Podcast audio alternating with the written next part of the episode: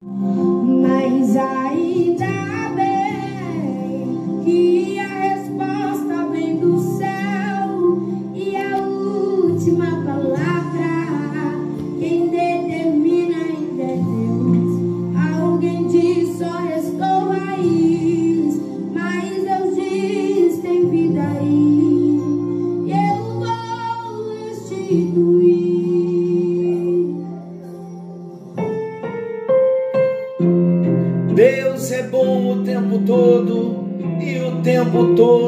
é bom.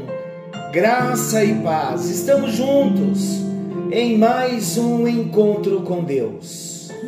Como é bom saber que o nosso Deus nos ama tanto, tem cuidado com todo o amor de cada um de nós. Nesse dia, você já recebeu o toque da mão do Senhor?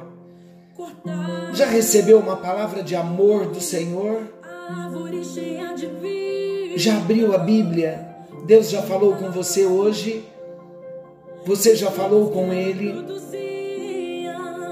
Como é bom saber que Deus está disposto a restaurar a nossa vida, a restaurar a nossa alma. Quantas vezes nós pensamos que a nossa história chegou ao fim, que já não há mais esperança, mas a resposta, queridos, a última palavra, quem determina é o Senhor. Mas o Senhor está disposto a transformar a nossa vida. Não tenha dúvida que o Senhor quer restaurar a nossa vida. Vamos à palavra do nosso Deus? A esperança. A esperança para a árvore cortada. Nós fomos cortados com o pecado de Adão, mas ao cheiro das águas, a água é a palavra, a água é Jesus. Quando ele entra, uma árvore, ainda que se sinta cortada, ela é ligada novamente, ela é restaurada novamente. O morto volta a viver. Tudo é feito novo. Aqueles que estão em Cristo, novas criaturas são. As coisas antigas, todas elas já passaram. Tudo se fez novo. Glória a Deus. E o seu testemunho vai ser lindo. Para a glória de Deus. Aleluia. Esse cântico eu confesso a vocês, eu ouço uma, duas, três vezes e eu não me canso de ouvi-lo, porque Deus tem feito isso na minha vida e não tenha dúvida, Ele também tem feito na sua. Vamos à palavra? Se ficarmos com esse cântico, nós vamos passar o nosso encontro hoje só meditando na letra. Estamos falando de personalidades restauradas. Estamos chegando quase no ponto onde vamos tratar da restauração das portas. Que portas? Para falarmos da restauração das portas de Jerusalém, estamos usando o livro Personalidades Restauradas da apóstola Valnice.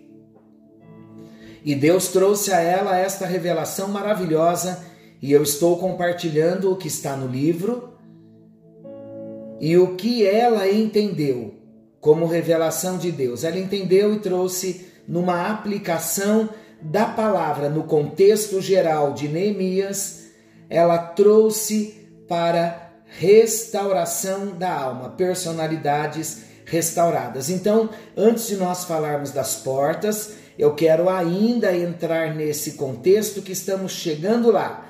Eu quero falar um pouquinho de Jerusalém, do templo, dos muros das portas, das torres e das fontes. Aí então eu citei esses temas reduzidamente. Hoje vamos explicar um pouquinho melhor para todos entendermos quando estivermos falando da restauração das portas. Assim então diz: há várias figuras no livro de Neemias que nos trazem preciosas lições. Vamos lá. Primeira, Jerusalém. É importante, queridos, Jerusalém é importante porque o nome de Deus habita em Jerusalém. Deus escolheu Jerusalém para colocar ali o seu nome. Vale a pena investir nela. Em quem? Na Jerusalém. Na nossa Jerusalém. Deus hoje habita na nossa Jerusalém. Nós somos importantes para Deus, pela mesma razão que Deus escolheu a cidade de Jerusalém. Deus nos escolheu em Cristo. Deus fez habitar o seu nome em nós, em nossa vida. Nós somos chamados filhos de Deus através do Espírito Santo, da obra gloriosa do novo nascimento. O Espírito Santo veio morar em nós, recebemos o milagre do novo nascimento. Hoje nós temos na nossa vida Jesus como único Senhor, exclusivo Salvador da nossa vida. E não tenha dúvida, o Espírito Santo vai investir em nós, até que os propósitos do Pai sejam plenamente concretizados nas nossas vidas. E que propósitos eternos são esses? Glória a Deus por isso. Queridos, na cidade de Jerusalém, estou falando do contexto e já aplicando para a nossa vida, esteja atento a isso. Na cidade de Jerusalém foi construído o templo. O templo era o lugar de adoração, que, dada sua importância, devia ser protegido. Como o templo era protegido? Pelos muros a cidade era protegida pelos muros. O nosso espírito é transformado no templo de Deus.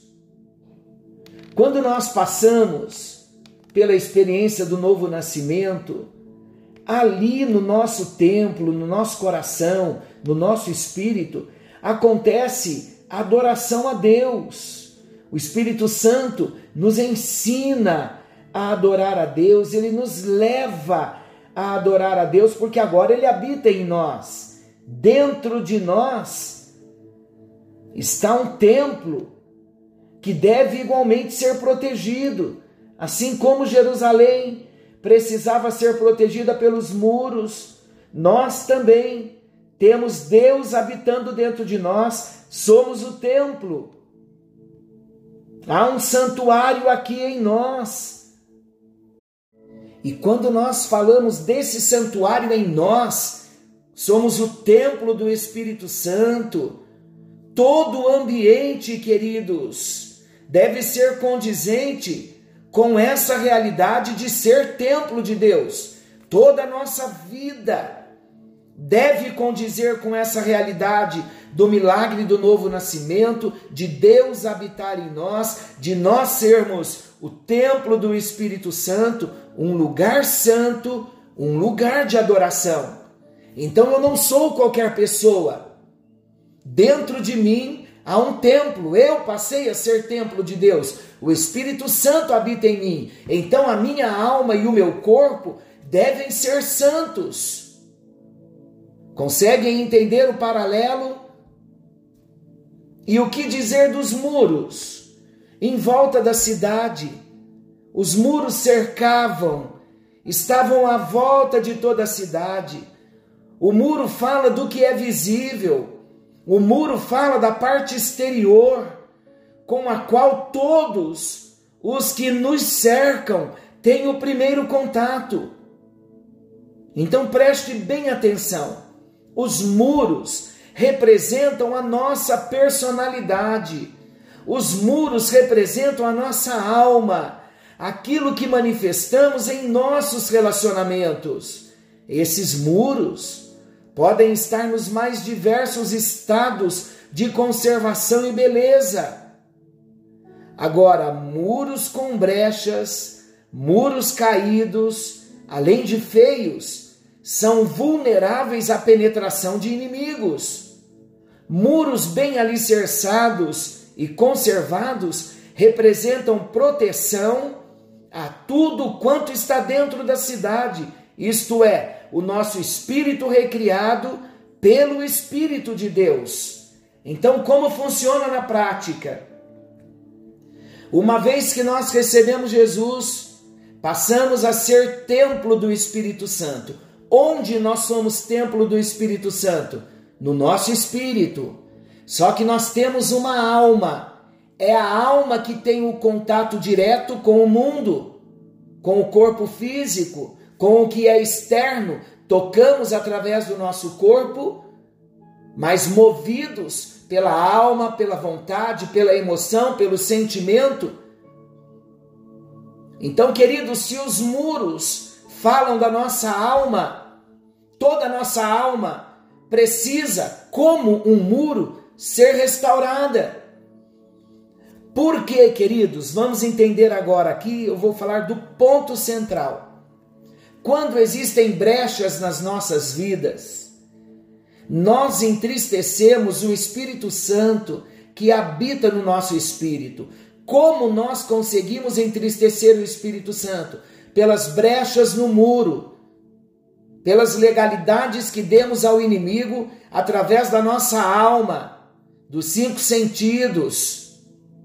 As brechas são abertas através da nossa alma, pelo nosso corpo. E o que acontece? nós manchamos o nosso templo. O Espírito Santo fica triste, pecamos contra Deus, pecamos contra nós mesmos. Por isso que personalidades restauradas vai ajudar-nos a trabalhar a nossa alma para que nós não venhamos a entristecer o Espírito Santo que habita em nós, para que não venhamos pecar contra o nosso corpo contra o templo do Espírito Santo, contra o nosso espírito recriado. E nós só não vamos pecar, vamos pecar muito menos quando nós trabalharmos a nossa alma, isto é, quando repararmos o muro. Conseguem observar que paralelo maravilhoso? Então, por isso, da necessidade da restauração da nossa alma. Como nós queríamos ser pessoas melhores todos os dias e não tem como, queridos. Infelizmente, nós pecamos no nosso relacionamento, pecamos nos pensamentos, pecamos nas vontades, pecamos nos sentimentos. Quantas coisas ruins ainda existem dentro de nós que têm que ser arrancadas. Por isso eu disse no início, é muito sério esse tema, personalidades restauradas. E por ser tão sério, Deus está interessado em trabalhar a nossa alma para que venhamos ter luz da palavra de Deus e começar a fazer os reparos, a trabalhar todas as deficiências na nossa alma. Cada vitória que a gente conquista na alma é uma brecha fechada. Por quê? Porque aquele ponto de legalidade o inimigo não vai ter mais para assolar a nossa vida e entristecer o Espírito Santo, fazendo-nos pecar contra Deus. Glória a Jesus até aqui? Então falamos dos muros, falamos de Jerusalém, falamos do templo, falamos agora dos muros, que é a nossa alma. Então por isso que vamos trabalhar as portas que protegem a cidade, e as portas estão nos muros. Então nós vamos trabalhar as portas, fortalecer os muros para que possamos agradar o coração do nosso Deus. Nós vamos falar também de cada porta. As portas, meus queridos, falam do lugar de decisão em nossa alma, na nossa vontade, nas nossas escolhas. Elas são uma parte da alma. É na porta que nós decidimos quem por ela entra e quem por ela sai a quem a, a porta deve ser fechada e a quem a porta deve ser aberta. Haverá momentos, queridos, em que nós vamos ter que abrir a porta. A porta deverá estar aberta e outros, a porta deverá estar fechada, dependendo de quem ou do que deseja passar por ela. Portas caídas, como estava em Jerusalém, falam da vontade inconstante uma vontade enfraquecida. E por que o inimigo quer nos enfraquecer? quer enfraquecer a nossa vontade, deixar-nos inconstantes na nossa alma, porque uma alma inconstante, uma alma enfraquecida, as portas estão abertas, então passa por ela quem quiser, tem livre acesso. Coisas boas e coisas ruins. E quando não estamos bem, dificilmente passará alguma coisa boa pela porta entrando, mas entrará coisas ruins. O mundo vai entrar facilmente na nossa alma, na nossa vida, por causa das portas enfraquecidas. Então, queridos, Deus vai trabalhar em nós e nós vamos também então fortalecer, vamos consertar as portas, portas no devido lugar, falam de decisões acertadas. E as torres? As torres no muro falam do lugar de vigilância. É delas que se detecta a aproximação inimiga ou dos mensageiros de boas novas. A nossa alma precisa dessas torres, isto é, uma atitude de, de vigilância e alerta. Em todo tempo, querido, Jesus disse: vigiai e orai. Então, a posição de vigilância na nossa alma tem que ser constante, para que nós não sejamos apanhados em ataques surpresa do maligno o que nos levaria, obviamente, a grandes derrotas. Então, as torres vão falar do lugar de vigilância, uma vigilância constante. Devemos estar na torre de vigia o tempo todo. E o que dizer também das fontes? Porque em Jerusalém, nos muros haviam muros, portas e fontes de águas. Então vamos ver como nós vamos aplicar as fontes. As fontes falam do material usado para apagar as flechas incendiárias lançadas pelo inimigo. Flechas com material inflamável na ponta eram as armas mais poderosas da antiguidade, porque com essas flechas eles incendiavam as portas, e as portas incendiadas abriam-se as brechas necessárias para que o inimigo entrasse. As portas abriam-se, as brechas que eram necessárias a qualquer invasão. Não tenha dúvida, nós precisamos de fontes junto às nossas portas, o que equivale dizer da água da palavra de Deus com ela, com a palavra, nós apagaremos os dardos inflamados do maligno. Com a palavra, nós neutralizaremos as investidas inimigas. Com a palavra, nós seremos vitoriosos. Olha que Neemias pensou em cada detalhe, porque eram os detalhes que dependia a segurança, a proteção, e o desempenho da missão de Neemias em Jerusalém. Então ele foi detalhista, ele pensou nos detalhes. Ele pensou em reparar a cidade, o templo, os muros, as portas, as torres e também as fontes. Queridos, vamos relembrar? Nós somos uma Jerusalém espiritual. Nós temos uma missão de Deus na terra. Para que a missão seja cabalmente executada, o Espírito Santo está interessado em ver os nossos muros sem brechas. O Espírito Santo quer ver as nossas portas fechadas ao inimigo e abertas para Deus. As nossas torres de vigilância em franco funcionamento e a água da palavra sempre disponível para apagar as setas incendiárias do maligno.